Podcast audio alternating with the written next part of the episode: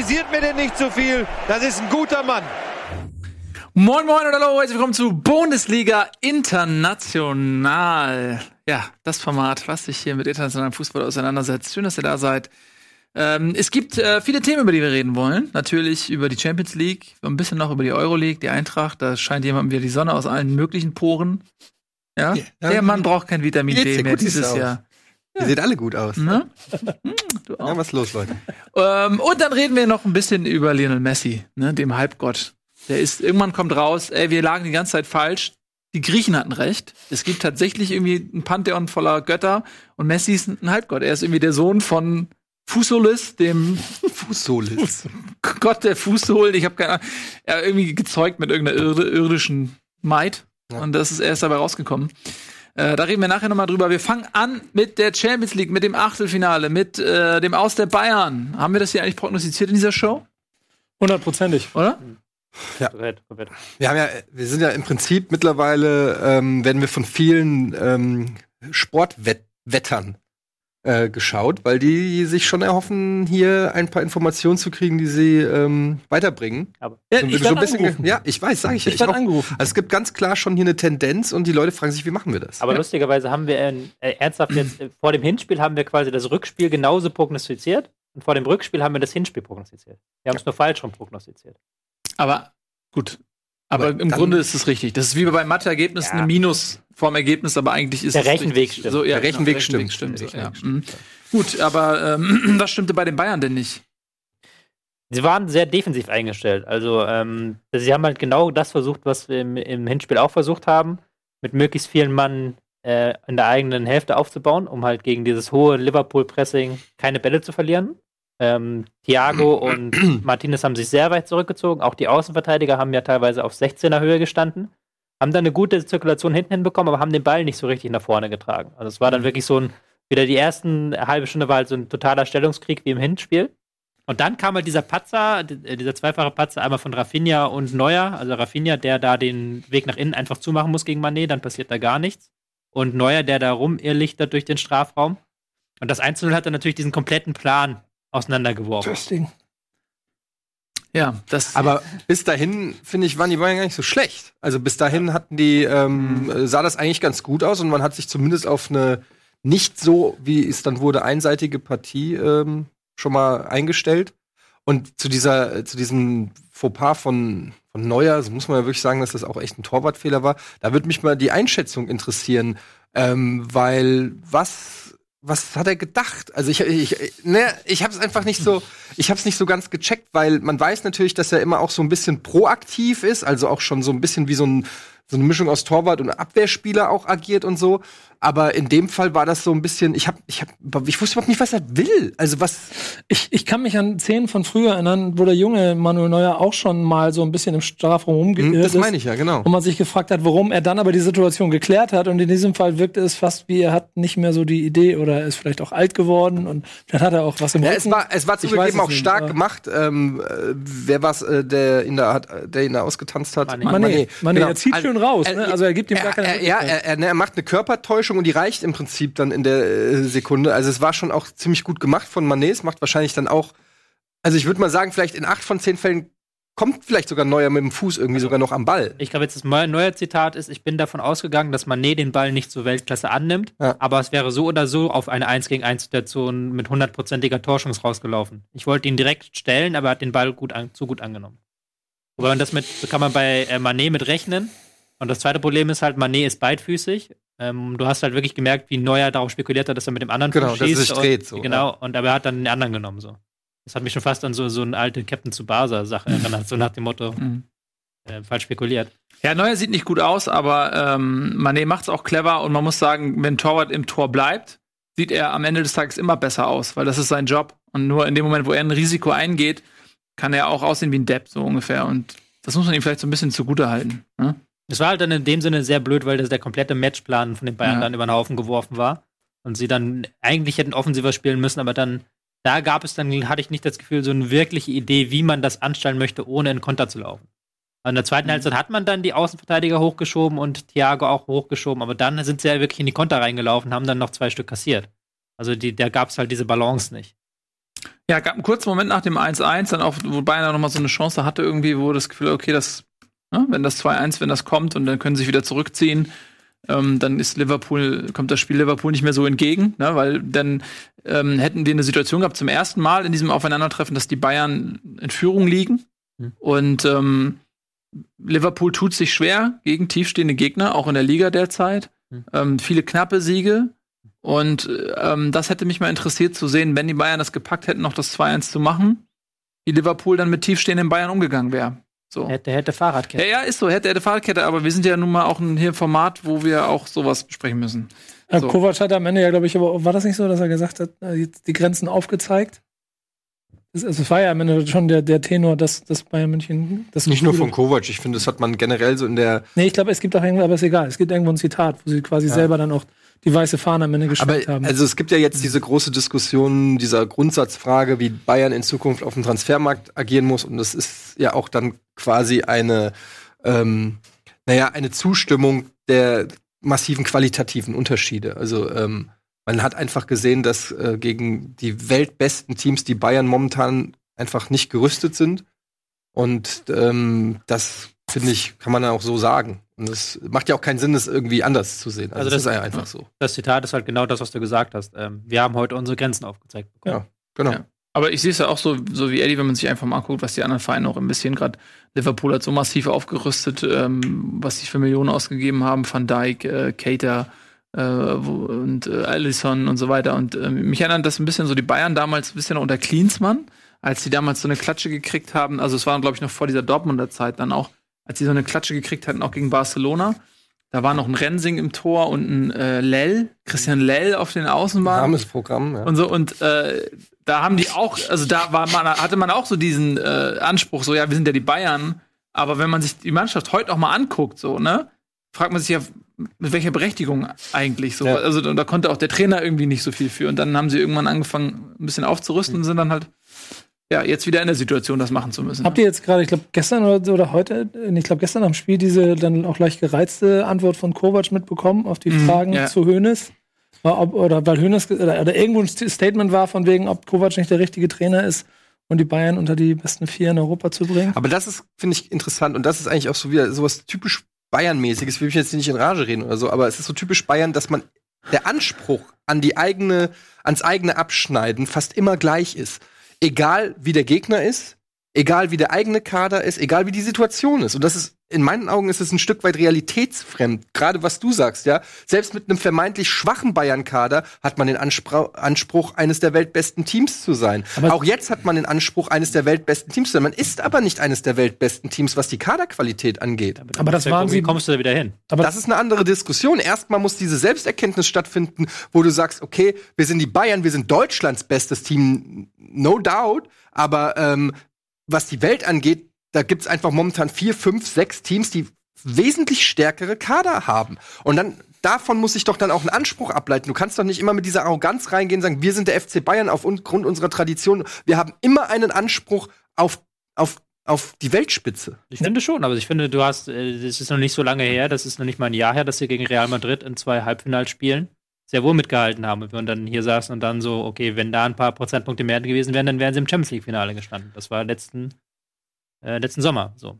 Und wir haben dann halt nicht eingekauft und ich bin immer noch der Meinung, dass ähm, jetzt Nico Kovac hat das nicht schlecht gemacht in diesem Spiel. Ich fand die Taktik nicht so schlecht, wie sie gemacht wurde in der Öffentlichkeit teilweise. Also du kannst gegen Liverpool nicht viel offensiver spielen. Selbst Pep Guardiola hat sehr ähnlich gegen Liverpool spielen lassen. Aber ich finde schon, dass du als Bayern da den Anspruch haben solltest, zumindest zu sagen, perspektivisch müssen wir wieder hinkommen. Und, ja, aber das war, nicht, es war in der Vergangenheit aber auch. Jahr oder übernächstes Jahr, ja. Es war in der Vergangenheit aber auch nicht so, dass Bayern München immer den besten Kader hatte, als sie weit ins Finale, bis ins Halbfinale vorgedrungen sind, sondern weil dann doch dieses übliche Mir ist am Mir, also wahrscheinlich irgendwie dann die Philosophie in der Mannschaft, die Identität dazu geführt hat, dass man Spiele mhm. gewonnen hat. Äh, und das scheint ja dann trotzdem jetzt im Moment nicht ganz so zu stimmen. Und es reicht ganz kurz nur ja. dazu, weil ähm, es reicht ja dann auch, wenn du eben im Halbfinale oder im Viertelfinale rausfliegst, dann bist du eben nicht bei den Top 4 oder Top 6. Das ist ja genau das, was ich sage, dass die Bayern Top 7, Top 8 sind, okay. Aber im Moment sind sie Top 16. Whatever, aber das ist halt einfach, der Anspruch ist ja, die Besten zu sein. Die Besten. Champions! Aber, so aber das ist halt momentan einfach nicht der Fall und da muss man doch, das muss man doch realistisch ein. Das machen sie ja jetzt auch. Sie Das schätzen es das ja auch. machen sie auch. Unser Hönes hat ja auch schon gesagt, äh, wenn sie wüssten, was wir für nächstes Jahr schon alles safe haben, dann würden ihnen hier die Trommelfälle rausfallen, sinngemäß. Ich habe es jetzt abgeändert, weil ich es nicht Peter mehr Ab weiß, zum aber- Beispiel. Wieder ab zum Beispiel. Aber ja, aber man muss auch mal in den letzten Jahren sagen, dass zum Beispiel die englischen Vereine da in der Champions League keine Rolle gespielt haben. Ähm, da gab es nur Madrid und Barcelona und auch Madrid hatte irgendwie so einen Champions League-Modus an. Also die waren ja in der Liga oder so jetzt auch nicht so überragend. Die haben einfach diesen Champions League-Modus angeknipst und waren auch äh, teilweise von Glück beseelt in den, in den Jahren ihrer Triumphe. Also da gab es einige Momente, wo sie, wo sie auch echt Glück hatten. So. Ähm, dann hast du eine Mannschaft wie Juve, die jetzt auch noch mal ähm, stärker ist als in, in den letzten Jahren. Nicht zuletzt dank Ronaldo. Ohne Ronaldo, der drei Tore schießt gegen Atletico, wo wir auch noch gleich dazu kommen, äh, fliegen die auch schon wieder im Achtelfinale raus. Die haben jetzt auch eine stärkere Mannschaft. Dann hast du, ja, wie gesagt, Liverpool, Kommen wir noch Manchester. zu? Wir haben auch alle gerade auf die Uhr geguckt. Ja, also was ich da sagen will, ist, es sind nicht nur die, die, die Bayern, die vielleicht ein bisschen abbauen, es sind eben auch die anderen Mannschaften, die in der Spitze stärker werden. Paris zum Beispiel gab es vor ein paar Jahren auch in der Form noch nicht. Also die anderen rüsten massiv auf und, und, und die Weltspitze ist ja auch ähm, subjektiv an dem gemessen, was die anderen eben aus, äh, als Spitze auch definieren. So, und da muss Bayern einfach nachlegen. Es gab, ja, es gab immer Mannschaften, die besser waren als Bayern München und trotzdem haben sie Erfolge gefeiert. Ja, aber mag sein, aber wie gesagt, ich, ich habe das jetzt so gesagt und ich finde, das stimmt. Ey, da waren übrigens schon acht, acht Überleitungsvorlagen, die Ja, auf weiß. Elfmeterpunkt für Ja, Schalke 04 lagen. Welche, Ja, aber- welche nimmst du? Boah, wie viel waren das? Sieben? Wie viele Vorlagen hast du mir gegeben? ja, genau. Wie viel soll ich von da. Nein, also ich finde, da müssen wir gar nicht so lange drüber reden. Schalke im absoluten Trümmermodus hat sich da äh, den, den Hintern versohlen lassen und, und äh, Manchester eingeladen, wirklich Spaß zu haben an dem Tag. So, Und Tobi hat es noch vorausgesagt. ne? ja, Exakt. 7-1 oder was. Und das war auch noch unter Tedesco. So, da war jetzt auch. Das ist noch eine ganz andere Welt damals, wisst ihr noch? Nein, aber da war jetzt auch nicht irgendwie so, eine, so ein Aufbäumen oder so ein Abschütteln von Ballast zu spüren, sondern das war noch mitten in dieser Krisenzeit. Und äh, Das Lustige, es war ja Das war sogar am. Anfang, das Ja. waren, glaube ich, die ersten 15 Minuten oder so, hatte man sogar noch das Gefühl, oha, Genau. ähm, das wird genau dieses Aufbäumen, aber dann sind die einfach wie so ein Kartenhaus einfach ja, aber zusammen. sie kriegen halt auch einen Elfmeter, der echt Joa, und der hat dann dazu geführt, dass dann vorbei Ja, wenn sie den Elfmeter nicht kriegen, dann wäre es an- es wäre, wäre, ich, wäre. Ich fand es interessant, irgendwie, ist jetzt durch die sozialen Medien so ein bisschen gegeistert. Ähm, Julian Nagelsmann hat irgendwie in der Pressekonferenz erklärt, der hat ja auch in der Vorrunde mit Hoffenheim gegen City gespielt, warum du gegen City nicht mit einer Fünferkette spielen kannst. Das kann man sich angucken, ich habe das auch nicht mehr ganz drauf, wegen Verteidiger und die ziehen sie dann raus und so. Und dann hat Schalke mit Fünferkette gespielt und genau, City hat genau das gemacht, was Nagelsmann in dieser Pressekonferenz damals gesagt hat. Halt immer die Außenverteidiger rausgezogen und dann in die Lücke gestartet. Genau das habe ich, also ich habe das, als, als ich das gesehen habe, habe ich immer gedacht, dass von der von der Au- Aufstellung mit gegeneinander du bei in der Fünferkette immer zwei Leute hattest, die nichts zu tun hatten bei Schalke in der Verteidigungslinie. Das war ganz eigenartig zu sehen. Das, also Ja, weil sie- Mitte weil- und rechts, also, also Weil City ja den ballfernen Raum quasi überladen hat. City hat ja versucht, dann immer einen Verteidiger rauszuziehen und dann Ja, den mit meine- Sané in die Schnittstelle zu starten. Richtig, genau, alles richtig. Ich, mir geht's eher darum, dass ich da, mir vorstelle, da draußen sitzt ein Trainer, der in einem Champions League-Finale an der Bank sitzt und ich sehe das von oben und denke mir, Dicker, warum laufen da gerade deine beiden? Die haben nichts zu tun, die kannst du auch ein Kartenspiel geben. Ja, du kannst auch mit vier spielen hinten. Ja, genau. Oder einfach das, und im Mittelfeld sind sie wie blöd im Kreis gelaufen und haben keine Chance gehabt. Ist ja auch immer so einfach gesagt. Ich weiß, du kennst ja die Interna nicht so. Es kann auch sein, dass die Mannschaft die hat letztes Jahr mit 5-3-2 gespielt, hat im Hinspiel mit 5-3-2 gespielt. Dann der Mannschaft zu sagen, wir spielen jetzt nicht 5-3-2, ist dann auch schwierig. Ja. Gerade in Tragisch. einer Phase jetzt. Aber 7-0, Sie das hat dann auch den, da konntest du auch nachher nicht mehr weitermachen mit. Nee, nee, nee. Das ist auch, das, das, Ja, noch- das war auch so Gesamtstimmung, das kannst du so nicht mehr machen. Egal. Und das, es war ja schon sehr tragisch. Also Schalke-Fans sind ja trotzdem traurig, dass Ja. der Trainer weg ist.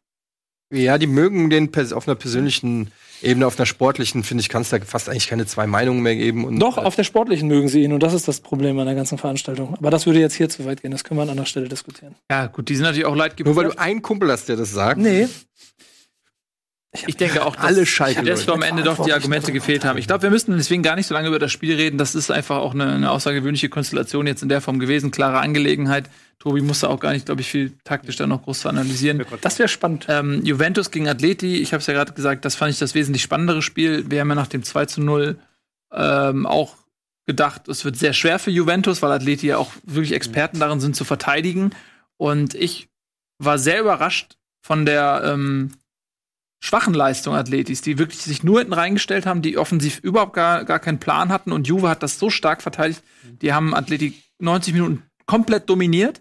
Ähm, und äh, ja, also ein bisschen wie das, was- verdient ja. auch 3-0 gewonnen. Ein bisschen das, was Tobi auch über die Bayern gesagt hat, als dann das Tor gefallen ist und als es dann, als Atleti dann umschalten musste in den Offensivmodus, haben sie es, da, da gab es scheinbar auch nicht so einen richtigen Plan und es hat nicht geklappt, ähm, weil die damit irgendwie so gar nicht gerechnet haben und das hat dann letztendlich Auch so in, den, in der Nachspielzeit oder so, ne? Ja. Also gar, da kamen gar keine gefährlichen Situationen mehr zustande, ne? Aber die war auch super selbstbewusst, Juve. Also muss man wirklich sagen, es wirkte von Anfang an, als ob die da sind, um weiter einzuziehen. Also muss man auch dann mal Respekt zollen, weil Atleti ist ja jetzt auch nicht irgendwie Fallobst, aber so dann aufzutreten, da sieht man aber auch mal ähm, bei Ronaldo, was das auch für ein Leader ist, der eben auch äh, nicht nur ein sehr guter Spieler ist, sondern glaube ich auch die Leute mitreißen kann. Was auch krass war, ist, dass Allegri hat halt Simone, Simeone auch richtig taktisch ausgecoacht. Ist auch noch nicht so jedem Trainer gelungen. Äh, Emre Can hat er auch nach dem Spiel gesagt, hat das beste Spiel für Juve gemacht äh, jeweils. Hat so eine Mischung aus rechtem Verteidiger und zentralen Mittelfeldspieler gespielt. Ähm, hat rechter Verteidiger in der Fünferkette und so diesen Mixspiel habe ich auch noch nicht gesehen. Und da haben sie wirklich die Räume sehr gut ausgenutzt und dann Ronaldo mit den passenden Flanken gefüttert. Ja. Na, da sieht man, was der immer noch für ein, für ein Kopf voll Ungeheuer ist, der Typ, ne? Also, Gibt jetzt so mittlerweile die Debatte, ist Ronaldo der beste Stürmer aller Zeiten? Also jetzt wirklich Stürmer. ja, er ist, er ist für mich immer schon Stürmer gewesen. Er hat bei, na klar, bei Manchester und so angefangen, ganz als klassischer äh, Außenspieler, aber auch bei, bei Real Madrid war er jetzt ja nicht mehr so dieser klassische äh, Außenspieler. Also mittlerweile muss man von der Präsenz im Strafraum auch her ihn wirklich so, kann man ihn fast nur noch mit Gerd Müller vergleichen, was das angeht. Was halt Ja. diese Präsenz vor dem Tor angeht. Ja, Ist der ist einfach, ja, und, und also diese Kopfballstärke einfach, das Ja. ist halt auch ein, Faktor. Der macht sehr, sehr viele Kopfballtore, auch in wichtigen Spielen, wo du siehst, der ist, der ist da schwer zu verteidigen. Hm. So, ähm, ja, das hat Atleti nicht geschafft, ne? Waren zwei Kopfballtore, waren das, glaube ich, sogar, oder? Ja. Schon, ja. Und dann halt der Elfmeter, den er natürlich mittlerweile eiskalt macht, da weiß man schon, was passiert. Ja, also ein beeindruckendes Juve, was jetzt im Viertelfinale, ja, vielleicht mit Ajax Amsterdam, vielleicht eins der zwei leichteren Lose, sage ich mal, wenn man das noch sagen kann, bekommen hat, auch wenn Amsterdam natürlich Real rausgeschmissen hat und dabei bockstark war, aber so äh, die Qualität jetzt der anderen Vereine vielleicht noch nicht ganz erreicht. Und Liverpool gegen Porto, das riecht nach Halbfinale ja. für Liverpool. Also wir müssen mal gucken, da reden wir dann nachher noch drüber, wenn wir Ja. ähm, die Folge machen vor, dem, vor den Spielen.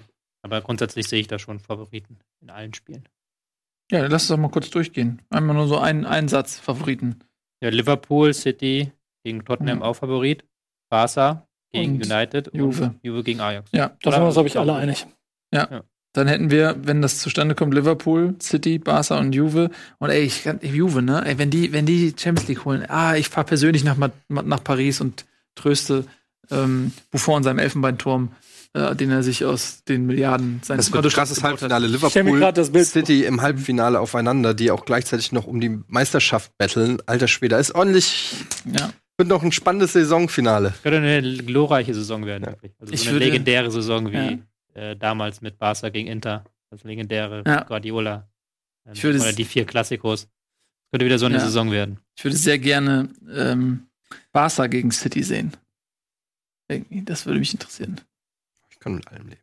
Ja, Barca gegen City. Glorreich ist natürlich auch die Saison von Eintracht Mhm. Frankfurt. Abs ach, du bist Oh, Wow. Um da nochmal kurz schön. den Blick auf das letzte deutsche Team zu werfen. du hast eine Minute Mhm. Zeit. Nein, du hast auch zwei Minuten Zeit. Ist zwei Minuten. Naja, also was soll man sagen? Es ist natürlich, äh, ich muss sagen, ich fand ähm, natürlich die Leistung richtig gut von der Eintracht gegen Inter. Ähm, fand aber auch Inter schon auch ein bisschen schwach. Also das ist dann immer so fra die Frage, ähm, will ja auch die eigen, das eigene Licht nicht unter den Scheffel stellen, aber es hatte so ein bisschen auch das Gefühl, so so hundertprozentig Bock haben die vielleicht nicht auf die Euroleague. Ähm, aber das ist immer schwer zu sagen. Die Eintracht war wirklich auch sehr stark, sehr dominant und ähm, die Kulisse war beeindruckend und so. Ähm, insofern ist es dann auch letztendlich egal, weil die Eintracht hat es 100% angenommen und hat es dementsprechend auch Mhm. zurecht ge äh, gemacht. Und jetzt nächstes Los ist halt Lissabon. Finde ich, ein- finde ich ein sehr interessantes Los. Also es hätte schlimmer, es hätte besser kommen können, wenn ich jetzt sage, so an Prag denke, wäre sicherlich ein bisschen einfacher gewesen.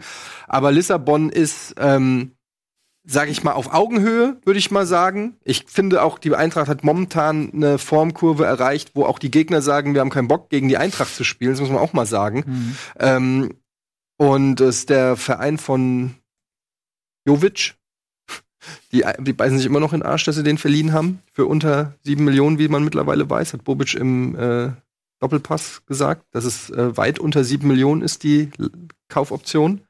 Also da kann äh, vielleicht, weiß ich nicht, ist schon komisch äh, da, von Lissabon dann, dass der Jovic dann das spielt.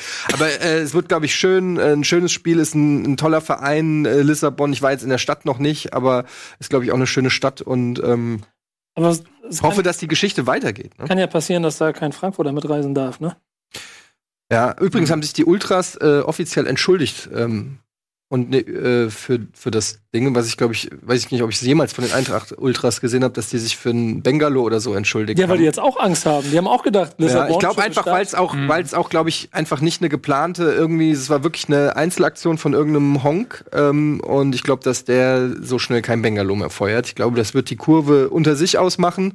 Ähm, das klingt so mafiös, echt. Ist auch so ein bisschen ja. so, glaube ich. Aber da wird der Druck schon erhöht werden, weil ich glaube tatsächlich, dass das was damit zu dass, dass die das schon auch genießen.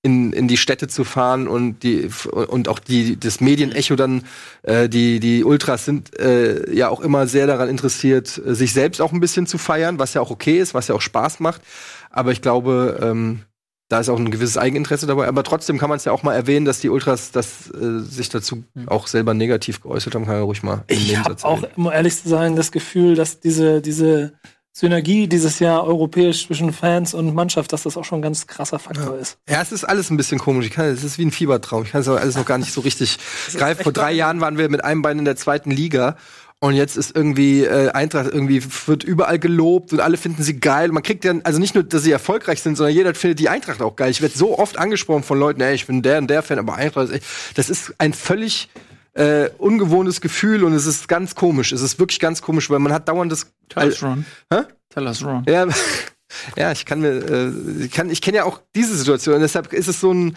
man weiß nicht, wie man das nehmen soll, gerade weil man ja auch weiß, dass die Eintracht dann auf den Zielgeraden bislang immer enttäuscht hat und man ist einfach, außer jetzt mit dem DFB-Pokal haben sie es mal zu Ende ge gemacht, aber man kann sich einfach noch nicht vorstellen, dass das alles ein Happy End nimmt, sondern so ich glaube, das wird ein Happy End. Also ich, also ich finde zum Beispiel von den Auslösungen Prag sehe ich noch unter Benfica, aber ansonsten Arsenal, ja. Neapel, ihr macht alle Prag so Chelsea. Klein, Nein, ich mache sie nicht klein. Es geht die haben, immer die haben den fünfmaligen Europa League-Sieger, haben die in, ja. in, der Verlängerung bei Rückstand haben sie es noch umgedreht. Ja, aber willst du mir jetzt ernsthaft erzählen, dass, dass äh, von zehn Spielen Prag gegen Arsenal, gegen Neapel oder gegen Chelsea irgendwie weiterkommen würde?